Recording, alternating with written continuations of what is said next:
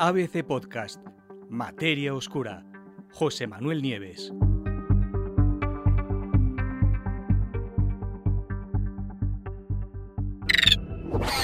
Los planetas nacen ya con su propia reserva de moléculas necesarias para la vida. Los planetas nacen ya con una importante reserva de moléculas precursoras de la vida, es decir, con los ladrillos de la vida incorporados.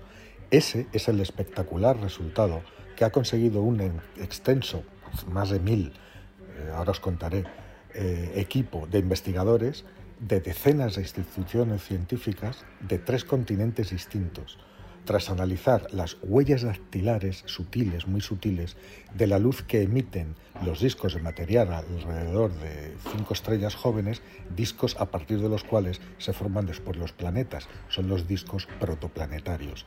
Ahora, mm, dentro de unos minutos, os diré eh, qué es lo que son. Se trata, sin duda, de uno de los mayores esfuerzos científicos llevados a cabo hasta ahora para determinar lo común que podría ser la vida en otros lugares del universo. El trabajo, que fue llevado a cabo mm, gracias a un mega instrumento, un interferómetro que se llama ALMA, que está instalado en el desierto de Atacama, en Chile, se trata de un enorme radiotelescopio que está formado por 66 antenas individuales, de dos tamaños, de 7 metros y de 12 metros. Antenas de estos discos, de estos platos grandes que vemos en las películas. Bueno, pues 66 con diámetros de 7 y de 12 metros, ¿no? Y que está operado por investigadores de Europa, de Norteamérica y de Asia. Todo este equipazo de, de, profesionales y de científicos han elaborado no uno artículo científico, sino 20 artículos diferentes que salen numerados bajo el epígrafe de MAPS, MAPS 1, MAPS 2, y que van a aparecer eh, uno en los próximos días en una edición especial de The Astrophysical Journal, una de las eh, revistas más eh, punteras y, más serias en, divulgación de astronomía. Vamos a hablar de uno de esos artículos, de uno de esos artículos que el primer firmante se llama John Ille y es el autor o el primer el autor principal del artículo número 9, en el cual se recogen un poco las conclusiones de todos ellos. Eh, en este artículo se afirma que en su conjunto los hallazgos sugieren que las condiciones químicas básicas que dieron lugar a la vida aquí en la Tierra podrían existir también en muchos otros lugares dentro de nuestra galaxia. ¿Dónde encontraron las moléculas? Pues esa significativa reserva de grandes moléculas orgánicas fue encontrada en el interior de discos planetarios alrededor de estrellas recién nacidas.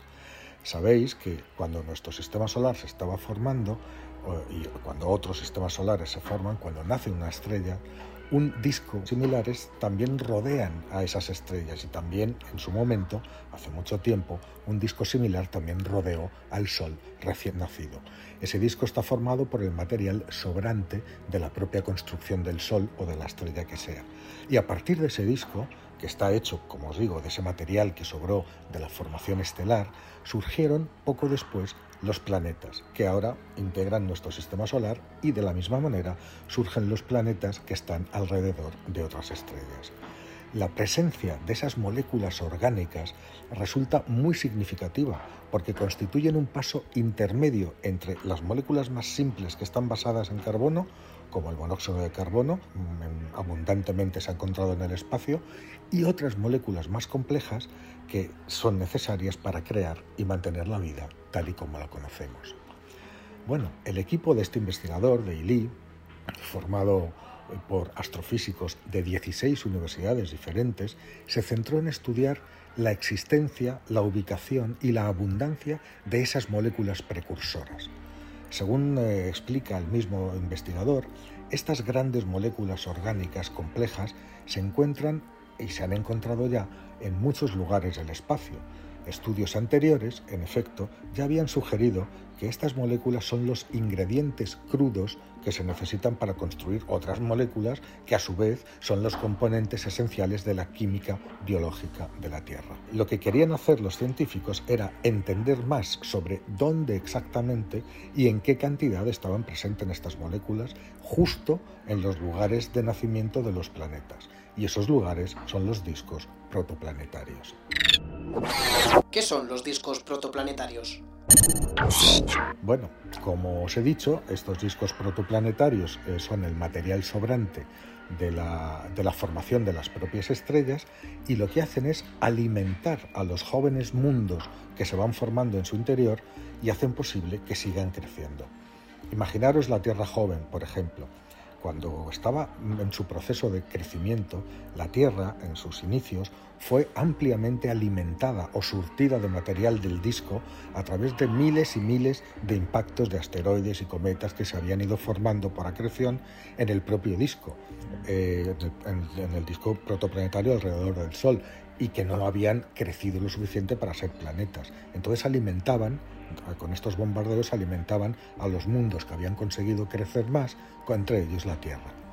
Pero los científicos no estaban seguros de si todos los discos protoplanetarios, es decir, los que rodean otras estrellas recién nacidas, también contenían depósitos de moléculas orgánicas complejas capaces de crear a su vez otras moléculas que fueran biológicamente significativas. Y esto es lo que aclara el estudio de Ely y de sus colegas. Esto es lo que este estudio empieza a responder. De hecho, los científicos hallaron las moléculas en cuatro de los cinco discos protoplanetarios observados, es decir, alrededor de cuatro de las cinco estrellas que estudiaron. Y además los encontraron en una cantidad muy superior de lo que se esperaban. Según dicen los propios investigadores, el telescopio ALMA, este enorme telescopio de 66 antenas, ha permitido por primera vez buscar estas moléculas en las regiones más internas de estos discos, en escalas de tamaño similares a nuestro propio sistema solar. El análisis muestra que las moléculas están ubicadas principalmente en esas regiones internas y tienen una abundancia que es entre 10 y 100 veces más alta de lo que los modelos teóricos habían predicho. En otras palabras, si lo importante, o sea, lo importante es que se han encontrado alrededor de otras estrellas los mismos, exactamente los mismos ingredientes y en una cantidad muy grande que se necesitan para que surgiera la vida en la Tierra, por lo cual es posible que esas mismas moléculas también, igualmente, estén disponibles en todos los entornos de formación de planetas. El equipo no se conforma con eso y a partir de ahora quiere dar un paso más, el paso siguiente.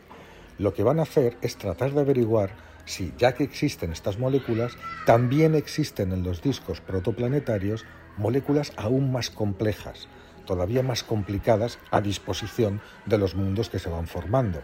Según el investigador, esto es algo muy posible, ya que si han encontrado estas moléculas en cantidades tan grandes, todo lo que se sabe hasta ahora de la química interestelar sugiere que también deberían ser observables moléculas todavía más complejas.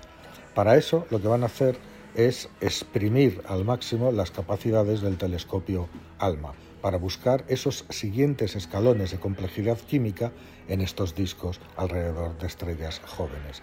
Si los consiguen detectar, estaremos mucho más cerca de entender cómo estos ingredientes crudos de la vida se pueden ensamblar alrededor de otras estrellas.